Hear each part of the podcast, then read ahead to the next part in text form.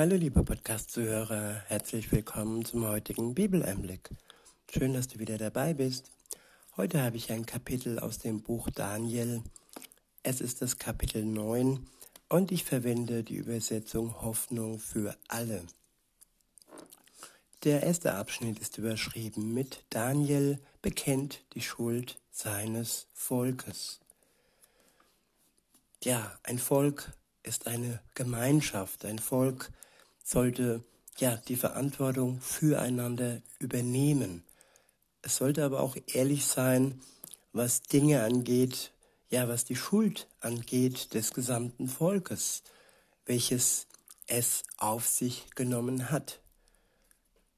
Es sei in der Vergangenheit Thema Deutschland, ja, Zweiter Weltkrieg, die Shoah oder andere sagen, ja, die Vernichtung der Juden. Es ist einfach schrecklich, was da im Auftrag Deutschlands passiert ist. Und auch heute, wer mit offenen Augen durchs Land läuft, der sieht, dass einiges schief läuft. Und da sollte man nicht die Augen verschließen, sondern eher die Hände falten und für die aktuelle Situation beten. Gott ist mächtig, er ist der Herrscher der Welt und er kann die Dinge hoffentlich bald zum Guten wenden. In Vers 1 heißt es, der Meder Darius, der Sohn von Xerxes, war König von Babylonien geworden. In seinem Regierungsjahr, in seinem ersten Regierungsjahr, forschte ich, Daniel, in den heiligen Schriften. Ich las dort, wie der Herr dem Propheten Jeremia ankündigte, dass Jerusalem 70 Jahre in Trümmern liegen würde. Da wandte ich mich mit Bitten und Flehen an den Herrn, meinen Gott, ich fastete, zog einen zog ein Trauergewand an und streute Asche auf meinen Kopf. Ich bekannte dem Herrn die Schuld unseres Volkes.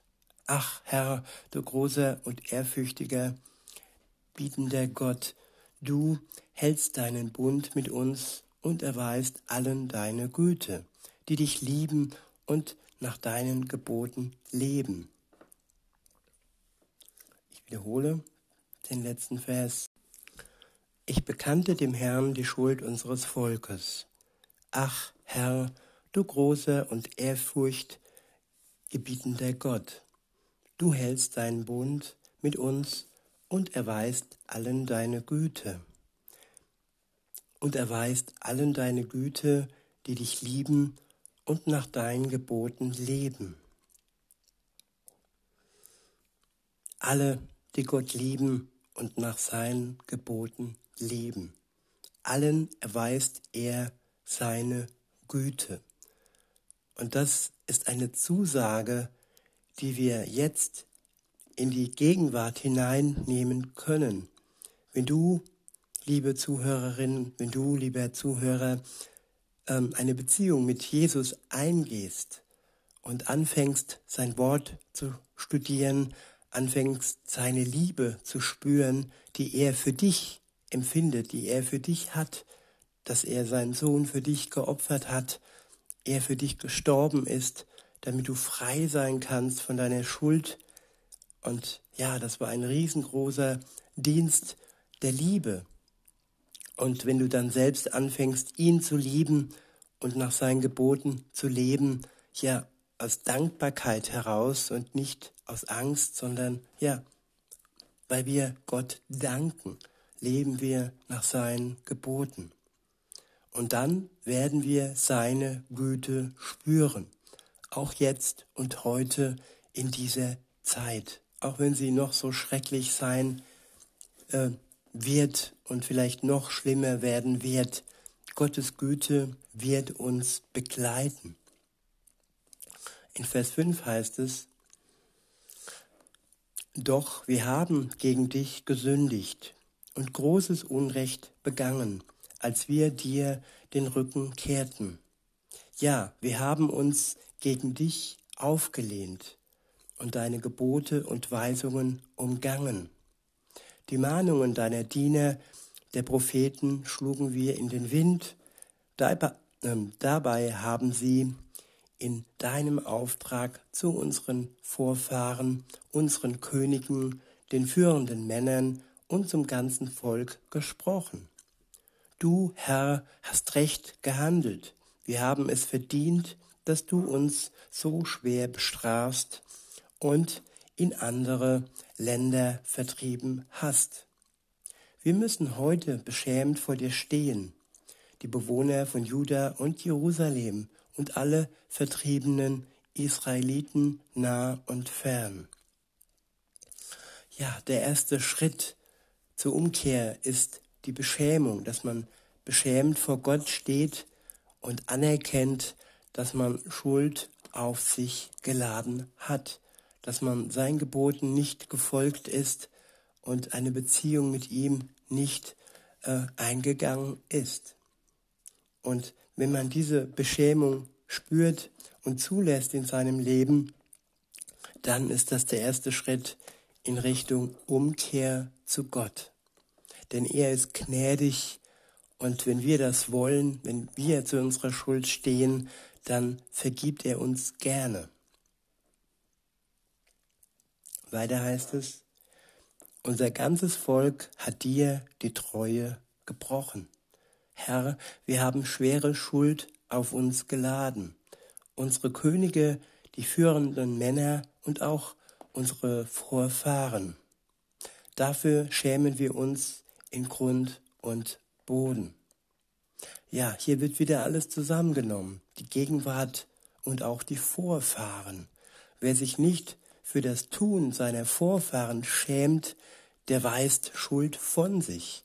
Nein, wir haben es nicht begangen, wir haben diese Schuld nicht äh, in die Tat umgesetzt, aber trotzdem sind es unsere Vorfahren und ja, wir dürfen uns nicht davon, davor distanzieren, was passiert ist. Und es soll uns für die Gegenwart, für die Zukunft ein, eine Wegweisung sein, dass wir diese Fehler unserer Vorfahren nicht noch einmal tun. In Vers 9 heißt es, Doch du, Herr, unser Gott, bist voller Erbarmen. Bei dir finden wir Vergebung, obwohl wir von dir nichts mehr wissen wollten. Ich wiederhole Vers 9. Doch du, Herr, unser Gott, bist voller Erbarmen. Bei dir finden wir Vergebung, obwohl wir von dir nichts mehr wissen wollten. Ja, wir haben einen Gott, der uns Erbarmen schenkt, der uns vergibt, obwohl wir von ihm nichts wissen wollten. Ist das nicht ein wunderbarer Gott?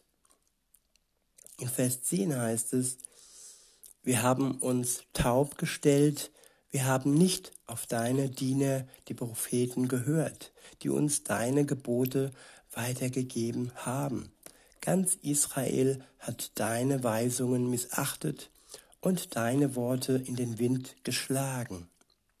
Deshalb hat uns nun dein Fluch getroffen, den du im Gesetzbuch deines Dieners Mose allen angedroht hast, die sich gegen dich auflehnen. Noch nie ist über ein Volk ein solches Unheil hereingebrochen, wie es die Menschen in Jerusalem jetzt erleben. Du hast deine Drohungen gegen uns und unsere führenden Männer wahr gemacht. Ja, du hast uns ins Unglück gestürzt wie es im Gesetzbuch des Mose angekündigt ist. Und wir haben auch nichts unternommen, um dich wieder gnädig zu stimmen, Herr, unser Gott. Wir sind nicht von unseren falschen Wegen umgekehrt und haben uns nicht an deine Wahrheit gehalten.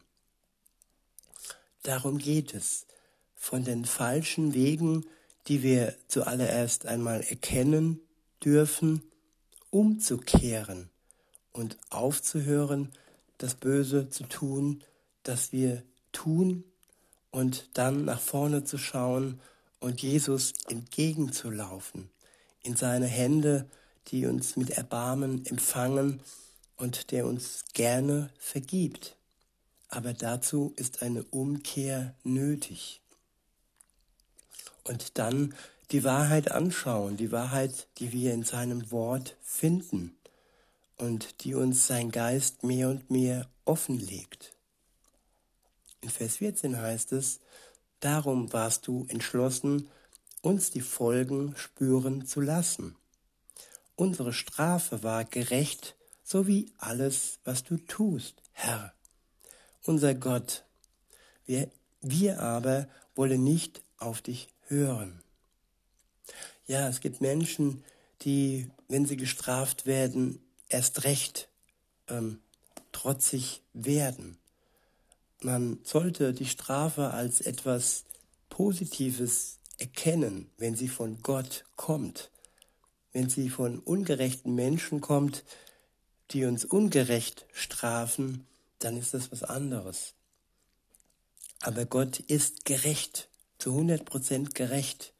Und wenn uns etwas strafend erreicht, dann soll uns das zur Umkehr bewegen und nicht zum Untergang bewegen. Er möchte immer, dass wir ja wieder zurückkehren zu seinem Vaterherz. In Vers 15 heißt es, Ja, Herr, wir haben gesündigt und dir den Rücken gekehrt. Du bist unser Gott, du hast uns, dein Volk, mit starker Hand aus Ägypten befreit. So hast du deinen Namen in aller Welt bekannt gemacht. Noch heute spricht man von deinen Taten. Ich wiederhole. Ja, Herr, wir haben gesündigt und dir den Rücken gekehrt. Du bist unser Gott, du hast uns, dein Volk, mit starker Hand aus Ägypten befreit. So hast du deinen Namen in aller Welt bekannt gemacht. Noch heute spricht man von deinen Taten. Immer wieder hast du deine Gerechtigkeit und Treue unter Beweis gestellt. Sei nicht länger zornig über deine Stadt Jerusalem und über deinen heiligen Berg Zion. Schon unsere Vorfahren haben große Schuld auf sich geladen, und auch wir haben weiter gegen dich gesündigt. Jetzt sind Jerusalem und unser ganzes Volk zum, Ge zum Gespött aller Nachbarvölker geworden. Herr, höre doch jetzt, wenn ich zu dir flehe. Unser Gott, blicke wieder freundlich auf dein Heiligtum.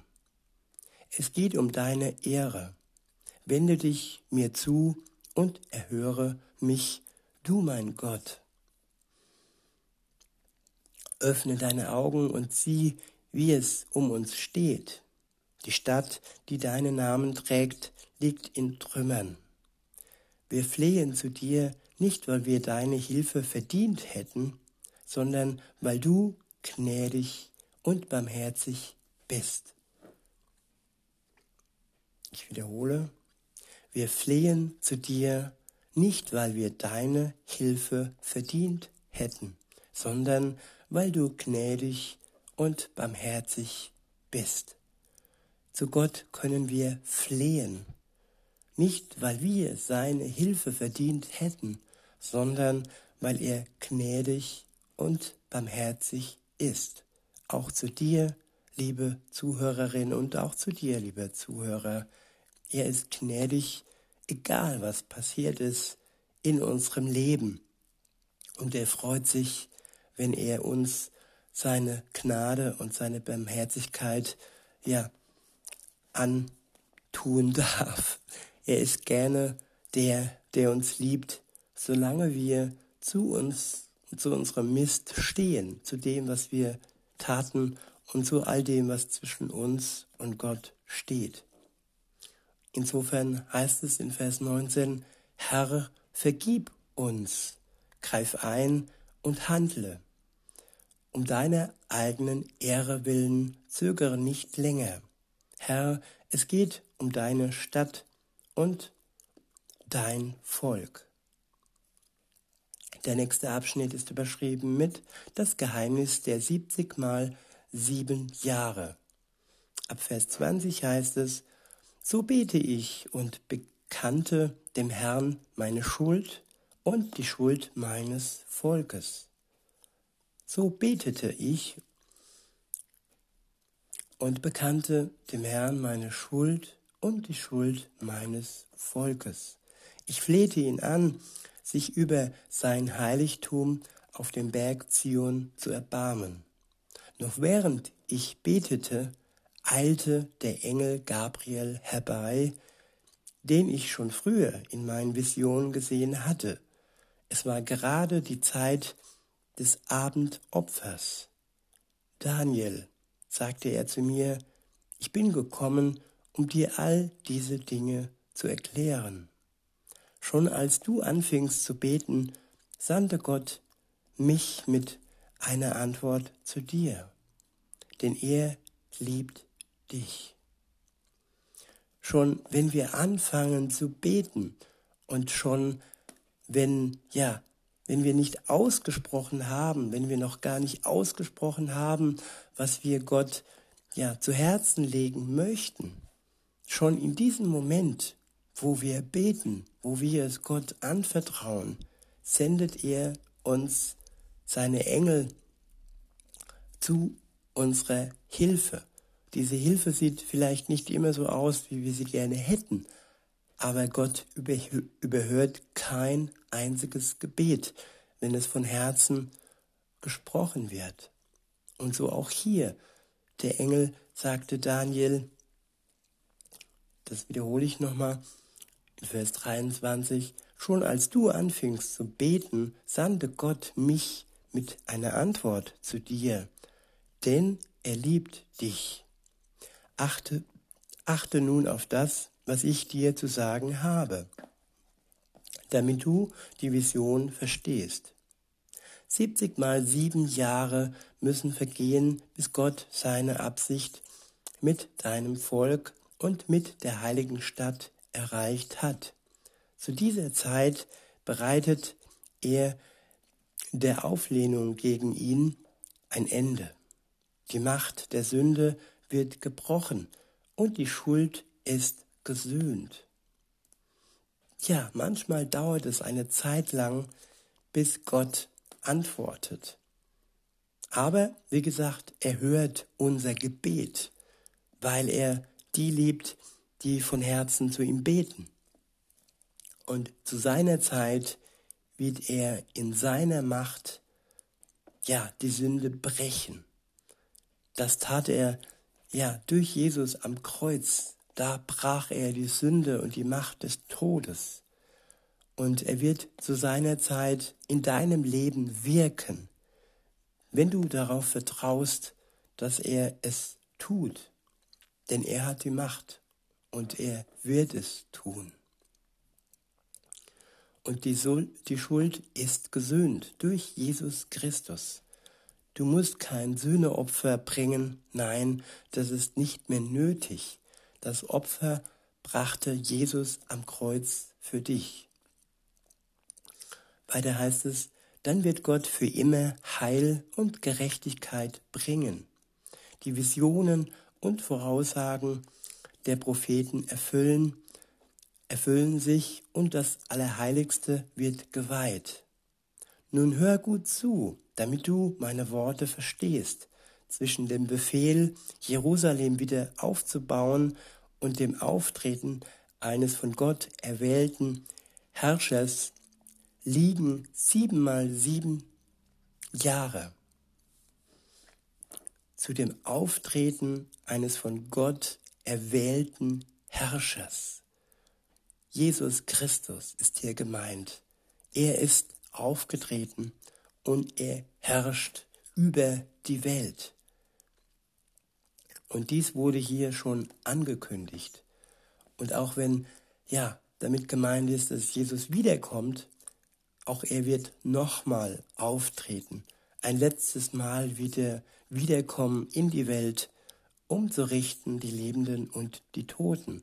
und um die zu sich zu ziehen, die auf ihn warten und die ihn lieb haben und die er dann auch lieb hat. Weiter heißt es, 62 mal sieben Jahre lang werden in Jerusalem wieder Straßen und Befestigungsgräben errichtet sein. Doch es wird in dieser Zeit viel Bedrängnis geben. Nach den 62 mal sieben Jahren wird ein von Gott Auserwählter hingerichtet, ohne dass er irgendwo Hilfe findet. Ja, hier wird hingewiesen auf Jesus, dass der Auserwählte hingerichtet wird, ohne dass er irgendwo Hilfe findet. Weiter heißt es, dann zerstört das Heer eines fremden Machthabers die Stadt und den Tempel wie eine reißende Flut. Ja, die Römer haben den Tempel zerstört. Weiter heißt es, bis zum Ende herrschen Krieg und Verwüstung, denn so hat es Gott beschlossen. Bis zum Ende wird es Krieg und Verwüstung geben. So hat es Gott beschlossen. Aber er gibt uns auch Kraft, dies alles auszuhalten und dies alles zu überstehen.